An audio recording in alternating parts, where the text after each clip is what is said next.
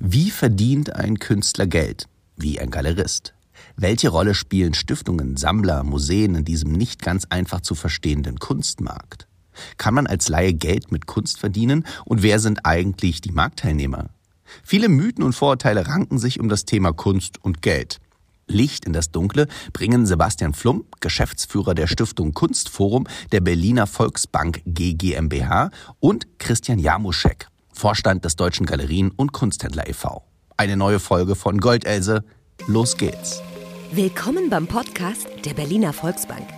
Hier geht es um das, was die Metropole am Laufen hält. Um euch. Ihr seid da draußen, verwaltet, spart, investiert, verschweigt euer Geld und haltet die Stadt am Laufen. Für uns seid ihr die Geldhelden dieser Metropole. Das ist der Podcast, in dem ihr zu Wort kommt. Goldelse. Geldgeschichten aus der Hauptstadt.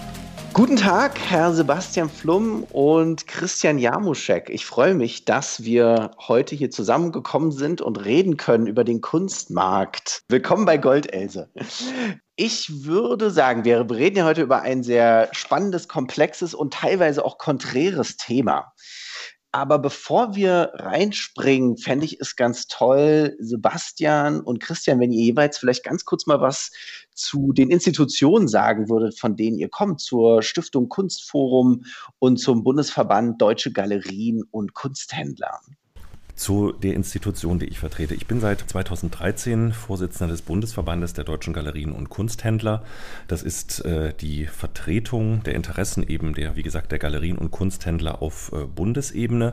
Seit äh, der BVDG war früher, weil er auch mit dem, mit dem Rheinland, also auch mit den Sammlern, den Galerien und eben vor allem auch mit der Art Cologne sehr, sehr eng verbunden ist, äh, war in Köln beheimatet.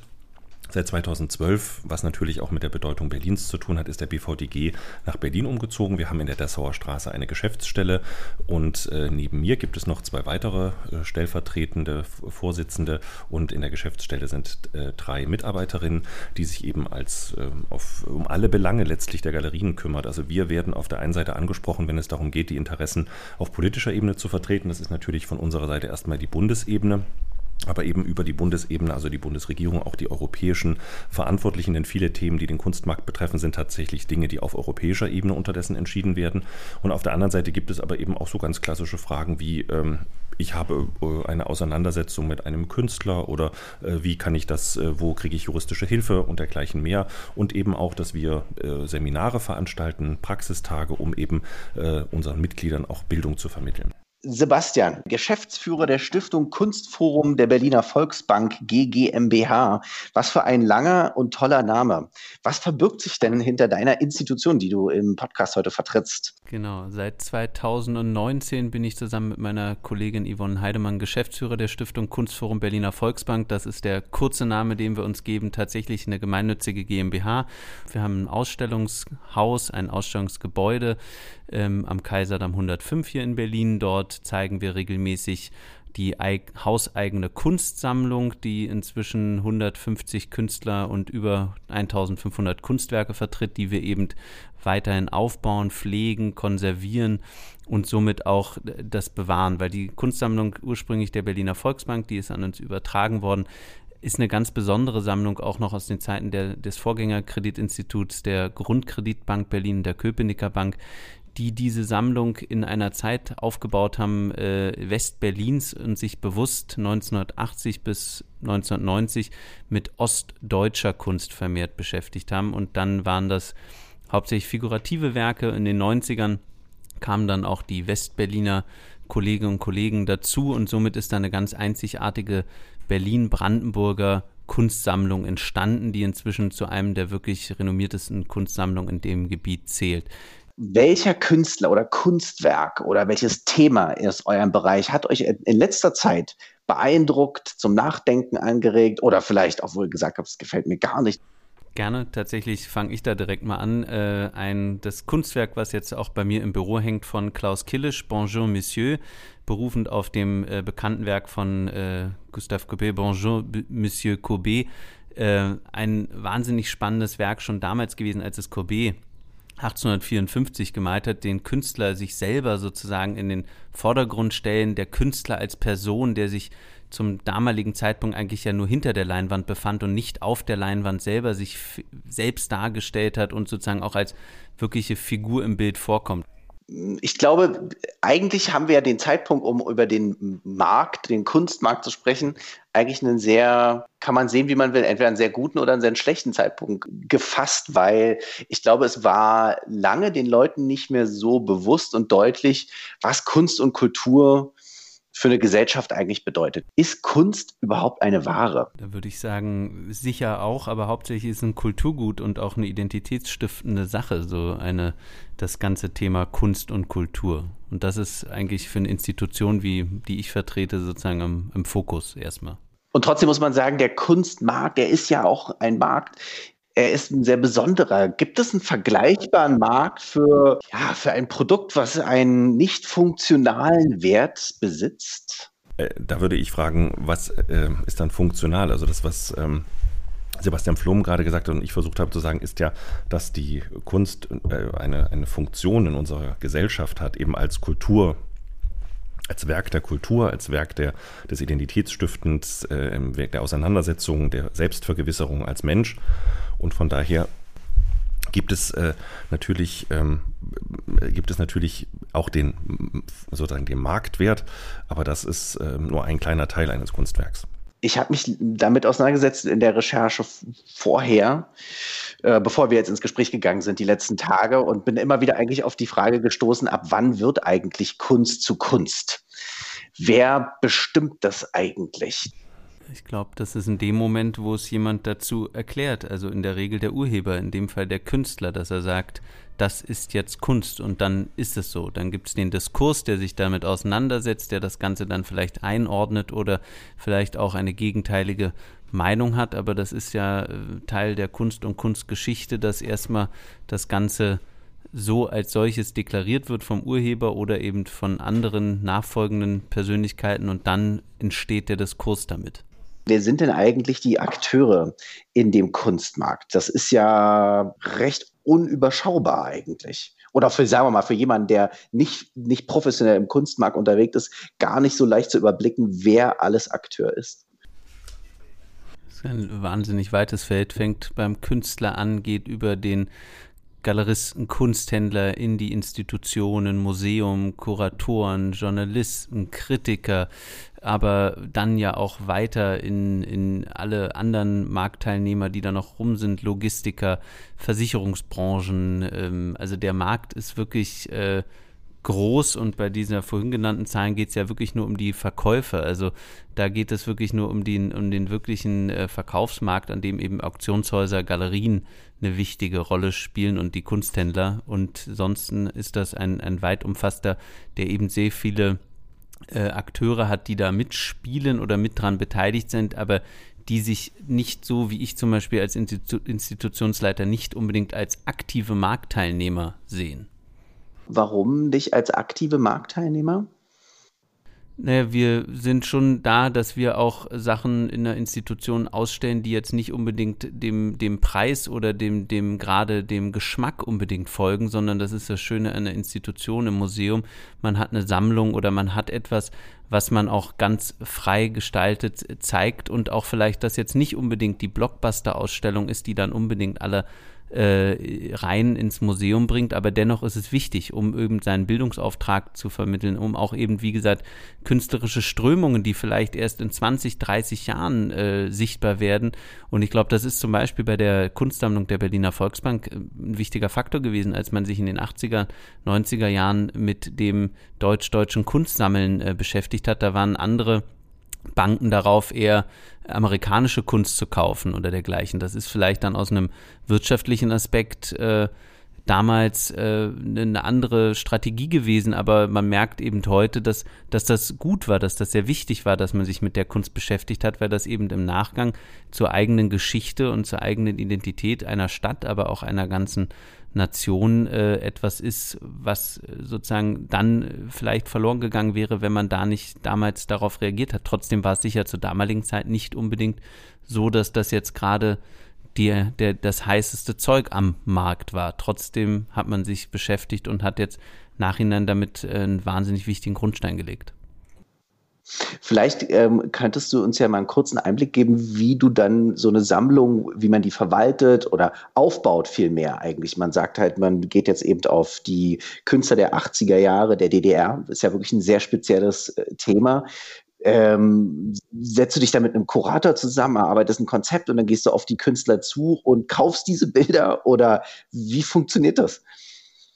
Tatsächlich, also die, wie gesagt, als ich das 2019 übernommen habe, war es ja so, dass es schon einen wahnsinnigen Bestand an Kunst gibt. Und äh, auf dem aufbauend hat man sich dann eben mit den äh, Kuratorinnen und Kuratoren die Sammlung angeschaut, hat geschaut, wo sind vielleicht Lücken? Und ein Marktteilnehmer aus den 80ern ist ja auch heute noch ein zeitgenössischer Marktteilnehmer. Es leben die meisten noch und sind auch heute einige von ihnen am, am Kunstmarkt beteiligt. Und so war dann auch genau die Herangehensweise zu sagen, wo sind hier vielleicht, um eine Sammlung komplett zu machen, um gewisse Namen oder Künstlerinnen und Künstler noch zu, zu, haben, die bisher noch nicht da sind? Wo sind hier Werke, auf die man gucken muss, die man suchen muss, Künstlerinnen und Künstler, die man suchen muss?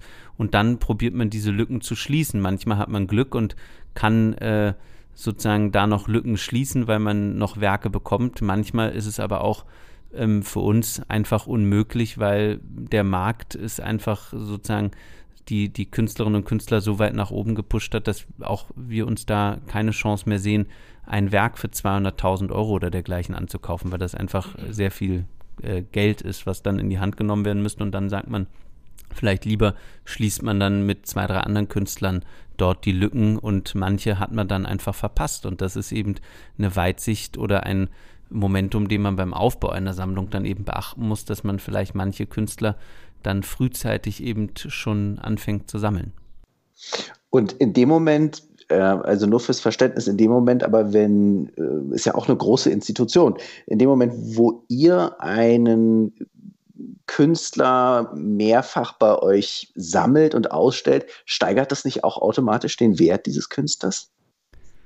Naja, er wird auf jeden Fall, äh, je nachdem, wie oft und äh, wie gelegen die, die Möglichkeiten der Ausstellung sind, ist er natürlich in der größeren Sichtbarkeit für die Öffentlichkeit. Öffentlichkeit bedeutet auch Presse und äh, Kritiker. Das gibt ihm einen Ansehen. Das gibt ihn wiederum bei Sammlern, bei anderen Sammlern die Chance, entweder zu sagen, Mensch, ich habe doch auch so ein Werk, das ist doch ganz spannend und sich damit wieder zu beschäftigen oder auch bei welchen, oder habe ich noch nie was von gehört, wer ist denn das? Ich möchte mich da näher auseinandersetzen und dann steigert das natürlich den Preis, aber das ist jetzt nicht unser Ansinnen, sondern unser Ansinnen ist es wirklich, die Künstler sichtbar zu machen und der Markt um einen rum, der sicher davon auch beeinflusst ist, ist aber nicht äh, für uns relevant, sondern wir wollen kuratorisch an die Sachen herangehen, wollen zeithistorische Ausstellungen machen, wollen künstlerisch wertvolle Ausstellungen machen, sind aber nicht auf den sozusagen Marktmechanismen da angewiesen. Dass das sicher ein Nebeneffekt ist, das ist nicht auszuschließen und wird so sein, aber das ist nicht unser Anliegen.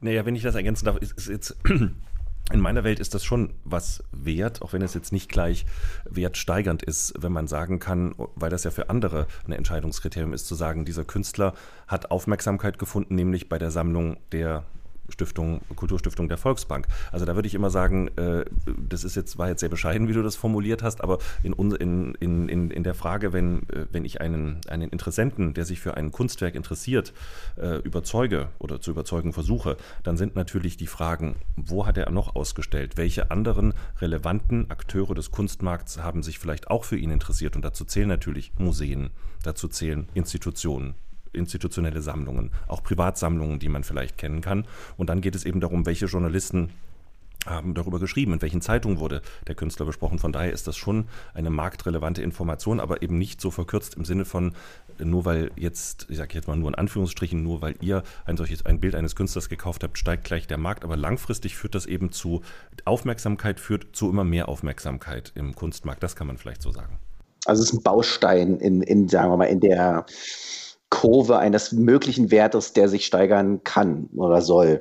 Das heißt, da, also der, ähm, der institutionelle Markt oder die Institutionen stehen aber auch in Konkurrenz mit dem freien Markt um gewisse Künstler.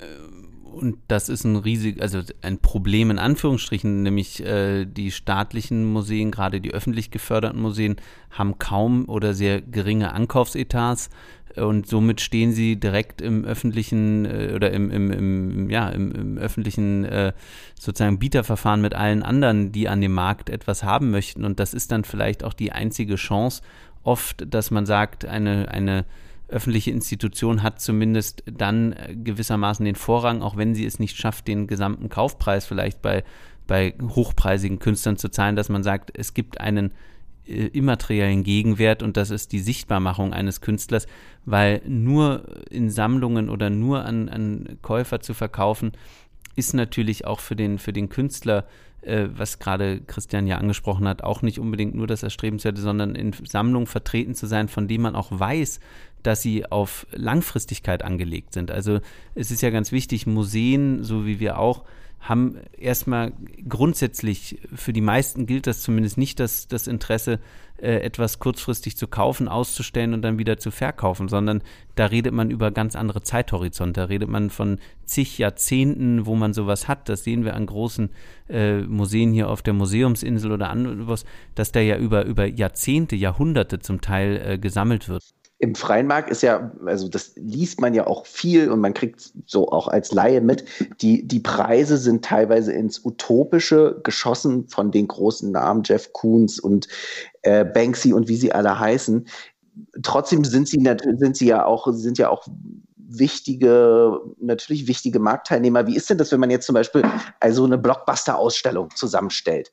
Was für eine Rolle spielen die in dem Markt? Ist es so, kann ich, also ich vergleiche das jetzt mal so ein bisschen mit dem Kino, dass man so eine Avenger-Reihe hat, womit ein Kinobetreiber viel Geld verdient, um sich dann wieder künstlerische, kleinere Produktionen leisten zu können. Kann man das etwa vergleichen oder ist das entkoppelt und ein komplett anderer Mechanismus? Also mir fällt jetzt eigentlich kein Äquivalent ein, ohne die äh, Kinoblockbuster da äh, äh, sozusagen in einem schlechten Licht erscheinen zu lassen. Aber ähm, ich glaube, ähm, also wenn ich jetzt für mich als Galerist sprechen darf und das spiegelt eigentlich das Verhalten der meisten äh, Galerien wieder, auch der Kunsthändler. Es gibt in jedem Programm Künstler, die ich künstlerisch kunsthistorisch oder von, von der ästhetischen Seite her wahnsinnig spannend finde. Und da ich ja ein, jemand bin, der mit den Künstlern und mit den Schöpfern der Kunst sehr schnell und sehr früh in Kontakt trete, erfahre ich auch, sehe ich auch sehr viel, sage ich mal, Talente zu einem sehr frühen Zeitpunkt und habe mir natürlich durch das viele Sehen auch vielleicht ein Auge, äh, hat sich auch ein Auge entwickelt, sowas frühzeitig zu erkennen. Und von daher zeige ich manchmal Künstler, das verstehen die Leute vielleicht, die jetzt einfach so in meine Galerie besuchen, ohne den Hintergrund des Künstlers oder, oder die Entscheidung, warum ich diese oder jene Künstlerin zeige, zu verstehen, die, die das äh, vielleicht nicht gleich nachvollziehen müssen. Und es ist manchmal so, dass ich ähm, in manche äh, künstlerische Positionen drei, vier Mal in, mit Galerieausstellungen zeigen muss, bevor dann plötzlich, was sind manchmal äußerliche Gründe oder plötzlich verstehen dann andere, warum ich den oder die Künstlerin so toll finde. Und diese Phase brauche ich natürlich zur Überbrückung Künstler und Künstlerinnen und ihre Werke, die ähm, eine, ganz, äh, eine ganz andere Verkäuflichkeit haben, die am Markt schon etabliert sind oder die nachgefragt sind. Von daher würde ich sagen, es gibt immer beides. Es, ich habe natürlich auch so Blockbuster-Ausstellungen, wobei ich das bei mir nie so nennen würde, ähm, aber äh, wo ich weiß, wenn ich von dem Künstler oder der Künstlerin neue Arbeiten habe, da ist es relativ leicht, dafür Interessenten zu finden, weil ich eher sowas wie eine Art Warteliste habe oder Menschen weiß, die sich freuen, wenn sie neue Arbeiten von diesen Künstlerinnen oder jenem Künstler bekommen. Und auf der anderen Seite gibt es natürlich Künstler, die ich versuche durch ihre Ausstellung erstmal in diesen Markt überhaupt äh, zu, äh, zu integrieren. Äh, im Markt erstmal sichtbar zu machen. Und das sind eben dann Phasen, wo die Umsätze, die gemeinsamen Umsätze, die also die Galerien und die Künstlerinnen und Künstler dann haben, eben nicht so hoch sind. Äh, vielleicht ist das eine, ein bisschen eine Antwort für, für auf die Frage mit, den, mit der Frage, wie, wie entscheidet man eigentlich, welche Künstler man zeigt. Es ist, ähm, als Galerist hat man beides. Man muss inhaltlich spannend sein, man muss interessante Künstlerinnen und Künstler entdecken, die an sich binden, mit ihnen äh, den Weg gehen, dass sie immer bekannter werden, immer, äh, immer attraktiver auch für den Kunstmarkt Markt werden. Und auf der anderen Seite brauche ich aber natürlich auch Künstler, die schon im Markt etabliert sind, um diese, um diese Kosten, die das verursacht, eben das äh, auch einfach, es ist ja ein Markt, wie gesagt, und ich bin ja auch Unternehmer als Galerist oder und Kunsthändler, äh, um diese, um das Geld überhaupt erstmal dafür ja, zu verdienen. Ja, und bei Institutionen ist es ja noch was anderes. Da macht der Besucher oder Rezipient sozusagen das Ganze zu einem Blockbuster geschehen. Und da ist es so, Da hat man eben auch zwei Möglichkeiten. Man hat Glück und man äh, stellt einen Künstler, eine Künstlerin aus oder eine, eine gewisse zeithistorische Abfolge, was bis dato noch nie vielleicht so dargestellt worden ist. Oder man stellt gegen künstlerische Positionen gegenüber, die so noch nie betrachtet worden sind. Dann gibt es natürlich, wenn ich sage, so wie hier in Berlin äh, die MoMA-Ausstellung oder dergleichen, da äh, sind ja wahnsinnig viele Akteure im Hintergrund. Das kostet erstmal auch sehr, sehr viel Geld. Also ohne die Freunde der Nationalgalerie, ohne das Einsetzen für jemand wie Peter Raue und viele andere, die das ermöglicht haben, durch ihre Kontakte oder auch die finanziellen Unterstützung, ist das nicht möglich. Dann ist das ein sehr großer Marketingaufwand. Und dann wird das durch die Besucherzahlen natürlich zu einem richtigen Blockbuster und spielt auch wieder enorme Summen an Geld rein. Das ist, glaube ich, aber umso mehr wir in die Zukunft gucken, umso schwieriger sowas nochmal zu machen, weil solche Ereignisse, solche Möglichkeiten, solche Zeitfenster, die ergeben sich kaum noch. Kunst wird, äh, gerade wenn wir von solchen großen Werken sprechen, kaum noch verliehen, weil die Versicherungssummen inzwischen auch für Museen, die Transporte exorbitant sind. Also ich kenne das aus anderen Institutionen. Da sind solche, solche Bedingungen dran geknüpft, dass so eine Ausstellung erstmal mehrere Millionen überhaupt kostet, um die überhaupt durchführen zu können. Und da sind wir wieder an dem Punkt, wenn ich erstmal 50, 60 Millionen investieren muss, um so eine wirkliche Blockbuster-Ausstellung zu machen. Das kann man einmal machen. Danach kommen die Werke wieder äh, hinter Glas in die Archive, werden geschont und sind dann für die nächsten 50 Jahre vielleicht gar nicht mehr zugänglich. Und das ist, da muss man ab und zu einfach den richtigen Zeitpunkt erfassen, um sowas dann darzustellen. Aber äh, spannend, das heißt, der Markt, dadurch, dass er so exorbitant in die Höhe teilweise gegangen ist, treibt gleichzeitig Versicherungssummen so hoch, was wiederum gleichzeitig äh, große Veranstaltungen immer schwieriger macht durchzusetzen. Genau. Hm, kann man eigentlich im Kunstmarkt auch von, der, von dem Mechanismus davon sprechen, dass Konkurrenz den Markt belebt? Oder ist es da, hat das da auch eher zerstörerische Kräfte?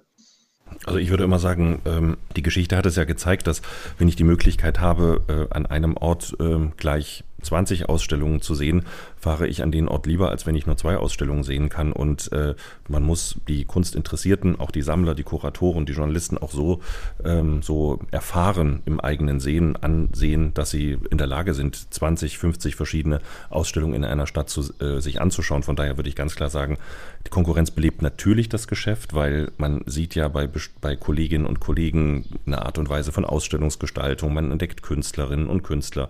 Äh, man sieht Kombinationen, man entdeckt Themen, mit denen man sich vielleicht ja auch auseinandersetzen möchte als Galerist oder Kunsthändler. Von daher würde ich sagen, ganz klar sagen, ja, ja, ja. Und äh, wir sind natürlich auch noch in Berlin, in der, ja, in der Hauptstadt von Deutschland. Und da muss man eben sagen, das ist ja eben nicht zuletzt deshalb, ist Berlin ja auch so attraktiv für viele internationale Künstlerinnen und Künstler. Und das ja nicht nur im bildenden Kunstbereich.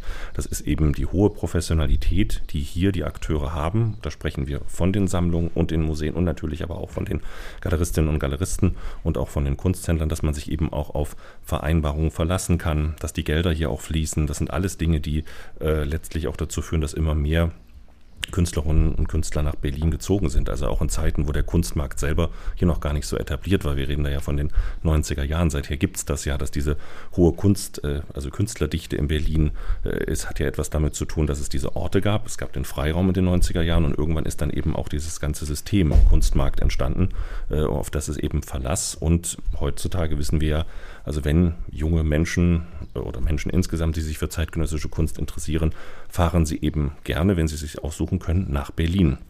Weil man hier nicht nur das schon erwähnte Sammlungen, Museen hat, sondern auch viele Galerien und natürlich auch sehr, sehr viele Ateliers, die ja auch besuchbar sind, wenn man Kontakt zu den Künstlerinnen und Künstlern hat. Ist es möglich, als Laie mit Geld Kunst, äh, mit Kunst Geld zu verdienen, zu investieren in Kunst, ohne diese Fachkenntnisse, wie ihr sie habt, zu haben. Da würde ich fragen, um wie, von wie viel Geld reden wir jetzt? Also wenn äh, jemand äh, kein Geld hat und das Geld vermehren möchte, dann gibt es andere Anlageprodukte. Und das ist auch nicht das Wesen des Kunstmarkts, sondern das ist quasi eine Wette, eine Wette auf die Zukunft. Ähm, wir hatten das gerade Gerhard Richter, Sigmar Polke, Konrad Lüg, äh, Manfred Kuttner. Das war so eine Viererbande. Die hat Anfang der 60er Jahre äh, in Wuppertal ihre Kunstwerke vor der Galerie, Galerie Parnasse im Schnee im Januar gezeigt. Da sind Bilder dabei gewesen, die heute Äh, die sind so 60 mal 40 Zentimeter groß von Gerhard Richter. Die haben damals, wurden die für, hm, glaube ich, 1200 D-Mark angeboten. Die kosten heute 100 Millionen oder so. Das Problem ist nur, wenn man damals zugeschlagen hätte, hätte man 50-50 Chance gehabt. Äh, Manfred Kuttner ist Grafikdesigner geworden, Konrad Lüge ist Galerist geworden, nur Sigmar Polke und Gerhard Richter waren sozusagen diejenigen, die ihre künstlerische Karriere vorangetrieben haben. Und beide zu den teuerst gehandelsten Künstlern, eben aufgrund ihrer künstlerischen Qualität, muss man ganz klar sagen. Und diese Preissprünge sind auch erst in den letzten 10, 15 Jahren vielleicht so entstanden. Ja, ich glaube, das ist wie bei jeder Investitionsgeschichte. Ab einem gewissen Volumen, was man einsetzt, kann man gewisse Erwartungen an eine Sache machen. Wenn man sagt, man möchte aber ganz klein starten, dann sollte in erster Linie die Leidenschaft und die Freude an dem, an dem Kunstwerk, was man hat, im Vordergrund stehen, dass man das bei sich zu Hause hat, dass man das gerne anguckt. Und wenn man dann langsam damit wächst, dann entsteht ja auch ein gewisser Blick. Und ich meine, es gibt immer wieder äh, Zufälle, wenn äh, irgendwie Banksy im, im Central Park dort irgendwelche Bilder verkauft für vier Dollar. Der Mensch, der keine Ahnung hat, der kauft das, der kauft das für vier Dollar und hängt das bei sich hin und wird wahrscheinlich, weil er ja auch nicht in den einschlägigen Zeitungen davon was liest, wird das vielleicht 30, 40, 50 oder vielleicht für immer äh, über seinem Kamin oder sonst wo hängen haben oder schmeißt es vielleicht sogar weg. Und der Spekulant, der genau weiß, das ist doch ein Banksy, der kauft das für 4 Euro und äh, 4 Dollar und wird es dann äh, eine Woche später in einem der großen Auktionshäuser für 4 Millionen verkaufen. Aber das ist das. Man muss sich ja auch mit Sachen beschäftigen und ich glaube, egal welches Investment, ob es Kunst ist oder eine Aktie, das ist immer eine Sache, wo man sich auch ein bisschen mit beschäftigen muss, egal ob ich nun kleine 10, 100 Euro oder sonst was anlege oder dann in die Tausenden Euro gehe. Und so ist es mit der Kunst auch. Entweder investiere ich in kleinere Kunstwerke, Multiples, Editionen, irgend sowas, dass ich sage, ich habe es gerne, weil ich mir Freude daran habe, dann sollte das im Vordergrund stehen.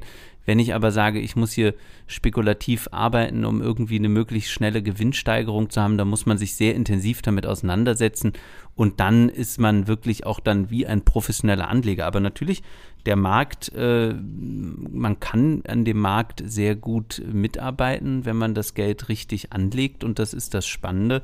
Ähm, aber das machen sozusagen dann nicht wir als Institution, das machen andere, das machen private Anleger, äh, Käufer, Sammler. Ach, ich könnte mich jetzt hier wirklich stundenlang hier noch mit Fragen durch den Markt ähm, durchführen. Ich finde das wirklich sehr spannend. Ich, aus, aus, also den Kunst durch, den, äh, durch die Fragen des Markts zu beobachten oder zu erforschen, finde ich wirklich sehr spannend. Ich habe von meiner Seite ganz viel gerade mitgenommen und gelernt als jemand, der so ganz, ganz wirklich ganz Laie ist, äh, Kunst sehr genießt ähm, und wollte euch an der Stelle jetzt trotzdem nochmal die Chance geben. Vielleicht ist euch nochmal was wichtig, ein Schlusswort. Ähm, viele Menschen haben ja Angst vor dem Galeriebesuch. Ähm, weil, oder es wird gesagt, ähm, un, äh, sozusagen intransparent, undurchsichtig. Was Überraschend und erstaunlich ist, sind die einzelnen Karrieren, die manche Künstler machen. Und natürlich, was Menschen bereit sind, dafür Geld auszugeben, um dieser der einzige Besitzer eines bestimmten Kunstwerks, einer bestimmten Künstlerin oder eines Künstlers zu sein. Aber ansonsten ist der Markt, der Kunstmarkt ist diskret. Das schätzen übrigens alle Akteure. Aber er ist offen und er ist neugierig, neugierig zu vermitteln. Das ist nämlich Teil dessen, worum es geht, Aufmerksamkeit für die Künstler zu schaffen. Was ich damit sagen will, ist, es ist relativ einfach, wenn man sich, ähm, wenn man, wenn man, äh, wenn man in eine Galerie geht, muss man keine Angst haben. Man muss einfach nur reingehen und Fragen stellen. Man kann nach einer Preisliste fragen, man kann auch in der Galerie anrufen, wenn man einen Preis haben will. Und heutzutage, das wurde ja schon gesagt, es gibt ja viele digitale Medien, verschiedene Plattformen, die alle eines sagen. Wenn Preise dran stehen, gibt es die meisten Nachfragen und das wissen natürlich die meisten Künstlerinnen und Künstler und die meisten Galeristinnen und Galeristen. Das heißt, ähm, es ist ein diskreter Markt, aber ein Markt, wo man sich aufmachen muss und muss auch mal den Mut haben, eine Frage zu stellen. Wenn man das nicht hat, schwierig, aber auf jede Frage bekommt man im Kunstmarkt eine Antwort und es wird erwartet niemand, keiner der Kolleginnen und Kollegen in den Galerien und auch nicht auf den Messen erwartet, dass alle Künstler, die sie dort präsentieren, jeder kennt. Also im Sinne von, kennen Sie den Künstler schon und äh, wissen Sie schon und Sie wissen ja sicherlich, was das kostet. Das passiert eigentlich überhaupt nicht, aber das sind immer so, sage ich mal, Klischees, die über den Kunstmarkt immer durch die Welt gehen. Wir haben auf allen Seiten die Künstlerinnen und Künstler, Galeristen und Galeristinnen, sehr engagierte Menschen, die viel ihrer Lebenszeit, die viel ihrer Lebensenergie auch da rein investieren, sichtbar zu werden, Künstlerinnen und Künstler sichtbar zu machen, deren Erfolg mitzugestalten. Und letztlich ist der Adressat immer die, sind die Kunstinteressierten und die dürfen gerne mutig sein, die dürfen Fragen stellen und die dürfen auch gerne und viel Kunst kaufen. Schön, dass ihr wieder zugehört habt bei Goldelse, dem Podcast der Berliner Volksbank. Alle Infos und Beratungen findet ihr auf www.berliner-volksbank.de ich bin Maximilian Klein und sage bis zum nächsten Mal.